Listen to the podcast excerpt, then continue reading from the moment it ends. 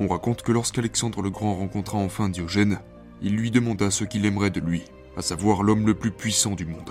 Alors Diogène lui demanda de s'écarter de son chemin, car il lui cachait le soleil.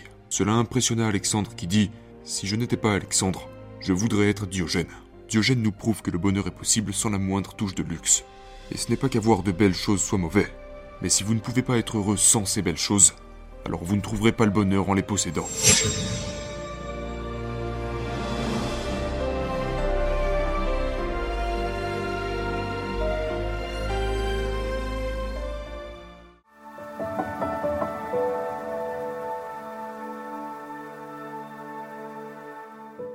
De nos jours, beaucoup de gens veulent des millions de dollars, des voitures de sport, des manoirs et des vêtements de marque parce qu'ils pensent que cela les rendra heureux. Ils ne peuvent pas s'imaginer être heureux sans le luxe, sans le tout dernier smartphone, console de jeu ou autre pièce de technologie. Ils pensent que s'ils pouvaient avoir ce sac à main de marque ou ces nouvelles chaussures, alors ils seraient enfin heureux. Mais en réalité, c'est notre besoin de luxe qui fait obstacle à notre bonheur. Ce n'est qu'en nous débarrassant de ce besoin de luxe, en nous contentant d'une vie simple, que nous pourrons trouver le bonheur. Et la vie de Diogène, un ancien philosophe grec, témoigne de cette vérité.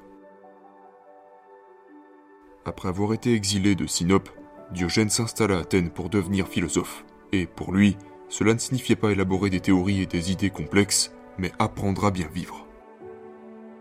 Il est dit que Diogène vivait dans un tonneau et qu'il ne transportait rien d'autre qu'un sac à dos et une canne.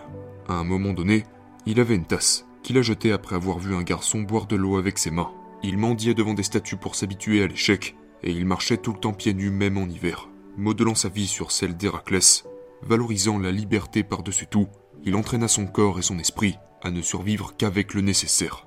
Mais qu'est-ce que Diogène a obtenu de ce mode de vie philosophique? Quand quelqu'un lui a posé cette question exacte, il a répondu Si ce n'est que ça, alors je suis préparé à tout ce qui peut arriver. Il était maître de lui-même. Quand Diogène a été mis en vente en tant qu'esclave, on lui a demandé en quoi il était bon, ce à quoi il a répondu Régner sur les hommes, et passer le mot au cas où quelqu'un voudrait s'acheter un maître. Diogène a été acheté par un Corinthien aisé nommé Xéniades et chargé d'encadrer ses fils. Alors Diogène enseigna à ses fils la sagesse, à vivre de manière ascétique, en se nourrissant seulement d'eau et de nourriture ordinaire, avec des cheveux courts, pieds nus et sans tunique, à se taire, à écouter et à chasser. Xéniades lui a exprimé sa gratitude et a considéré Diogène comme une sorte de dieu vivant.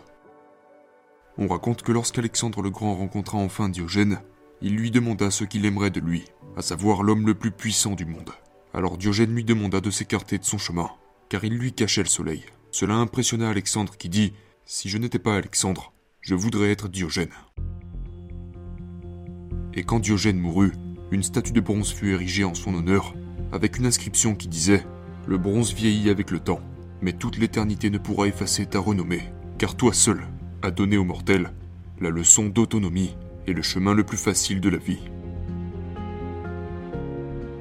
Diogène s'est discipliné par un entraînement ascétique rigoureux et a appris à vivre sa vie sans aucun luxe, qu'il soit physique ou psychologique. Il a appris à vivre simplement, et quel a été le résultat? Il en est devenu maître de lui-même, paré à toute éventualité, et a été adoré comme un dieu parmi les hommes.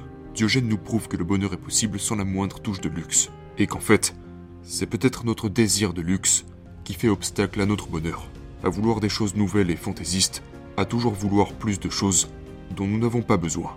Et ce n'est pas qu'avoir de belles choses soit mauvais, mais si vous ne pouvez pas être heureux sans ces belles choses, alors vous ne trouverez pas le bonheur en les possédant. Parce que si votre bonheur réside dans toutes ces choses nouvelles et fantaisistes, ce désir ne sera jamais satisfait. Tout ce qui est nouveau devient vieux.